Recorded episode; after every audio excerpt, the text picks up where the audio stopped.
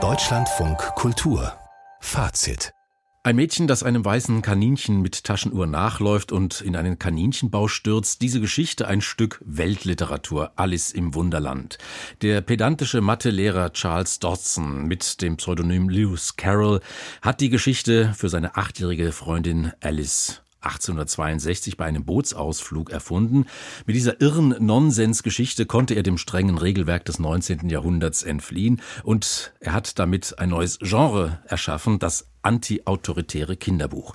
Auch für Erwachsene hat er Maßstäbe gesetzt oder hat das Buch Maßstäbe gesetzt. Viele hat das Buch inspiriert. Existenzphilosophen, Mathematiker, Surrealisten wie André Breton, Walt Disney, die Beatles, den Filmregisseur Tim Burton. Heute nun kam eine neue Bearbeitung auf die Bühne des Maxim Gorki Theaters in Berlin. Inszeniert hat der künstlerische Co-Leiter des Hauses, der kroatische Regisseur Oliver Freljic. Barbara Behrendt kommt eben aus der Premiere. Guten Abend. Guten Abend. Hat denn dieser politisch denkende Regisseur ein heiteres, skurriles, abgedrehtes Märchen inszeniert?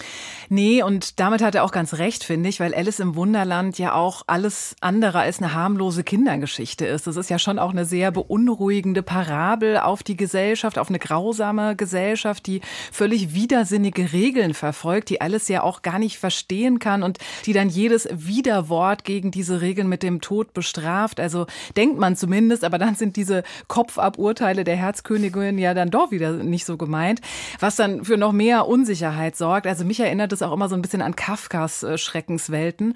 Und bei Friljic steht jetzt dieses Wunderland für einen grotesken Albtraum von Deutschland, für ein Wohlstandsdeutschland, das sich mit Zäunen gegen das Außen abschirmt. Einen wunderschönen guten Abend, junge Damen. Guten Abend. Wie lautet Ihr geschätzter Name? Alice.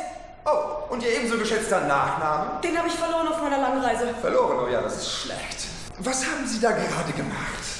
Ich bin durch den Zaun gegangen. Ja, ja, das habe ich gesehen, aber der Zaun ist ja eigentlich da, um Sie aufzuhalten. Ja, aber dem Zaun ist ja ein Loch. Ja, aber jedes dieser Löcher erfüllt einen ganz bestimmten Zweck. So auch dieses hier. Es stellt die Grenze unseres Landes dar. Sie sind also mit der Absicht hergekommen, die Grenze unseres Landes zu überschreiten. In der Tat. Gut, gut, gut. Dann ist es meine Pflicht, Sie jetzt förmlich darauf hinzuweisen, dass der Eintritt in das Königreich Wunderland Kindertränen sind.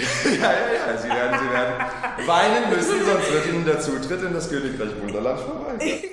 Also Alice muss mit Tränen für mhm. ihren Zugang bezahlen. Das ist gar nicht so weit weg von Lewis Carroll. Der ertrinkt Alice ja auch zuerst fast in ihren Tränen.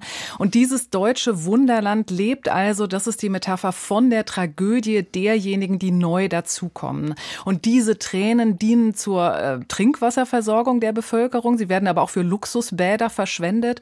Und in diesem Deutschland herrscht neben der Königin ein König, der in so einer Art Sprachdurchfall schwadroniert. Das ist auch viel zu viele Bettler und Kinder gibt. Niemand will Care-Arbeit leisten und Kinder haben sowieso einen viel zu großen ökologischen Fußabdruck. Also will er lieber die Kinder köpfen und essen. Selbiges äh, könnte man dann auch mit der lästigen alternden Boomer-Generation machen.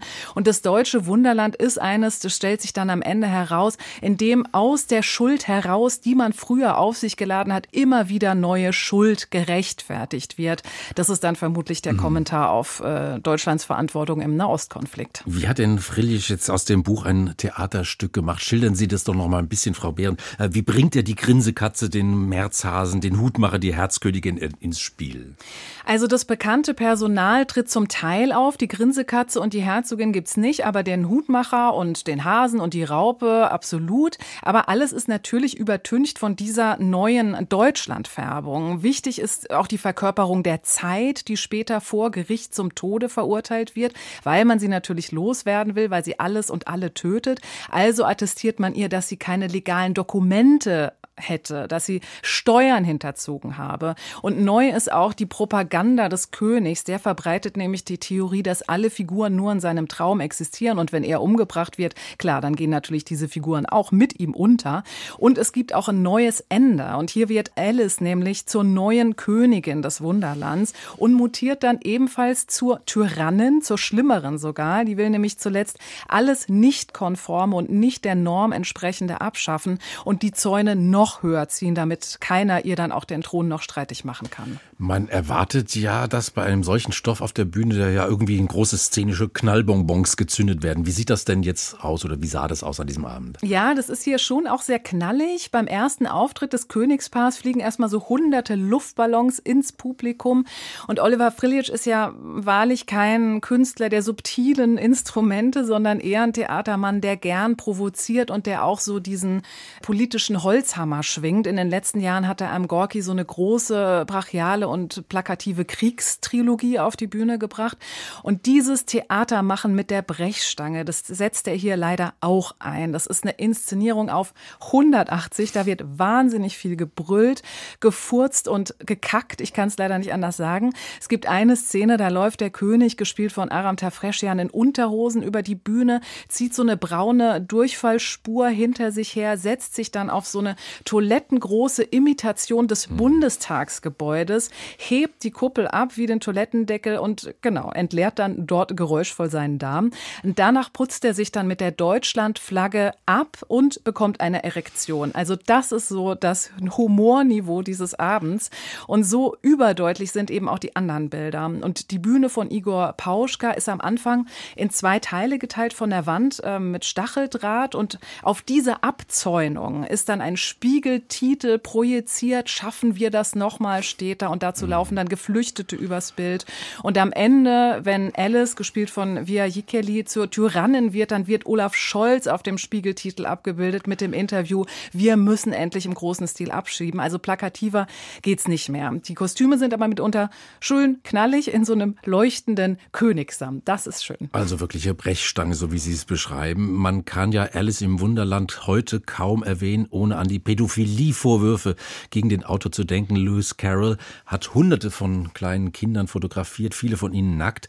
Thematisiert das der Regisseur irgendwie? Kaum. Also es gibt ein, zwei Anspielungen, zum Beispiel wenn Alice mit kurzem Kleidchen auf dem Schoß des weißen Hasen sitzt und sagt, aber ich bin doch erst sieben. Was damit aber jetzt gesagt werden soll, man weiß es nicht. Aber es werden ja auch schon so viele Dutzende von Themen angerissen und fallen gelassen. Es ist schon übergenug. Und jetzt natürlich Ihr Fazit, wahrscheinlich kurz und bündig. Das war nicht wirklich ein gelungener politischer Theaterabend.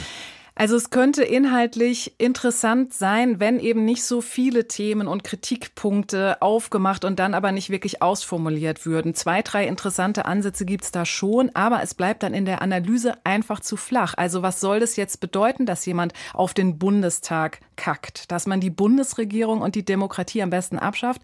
Dass der Tyrannenkönig sie abschaffen will? Was soll die Gleichsetzung von der Tyrannin Alice mit Olaf Scholz? Also man kann ihm ja sicherlich vieles vorwerfen, aber sicher nicht, dass er zum Tyrannen wird. Also ich finde, da muss man schon wirklich genauer in seiner Analyse mhm. sein, sonst ist es einfach nur Populismus. Alice im Wunderland am Maxim Gorki Theater in Berlin, inszeniert von Oliver Frilic. Barbara Behrendt hat für Fazit die Premiere gesehen. Dankeschön. Gerne.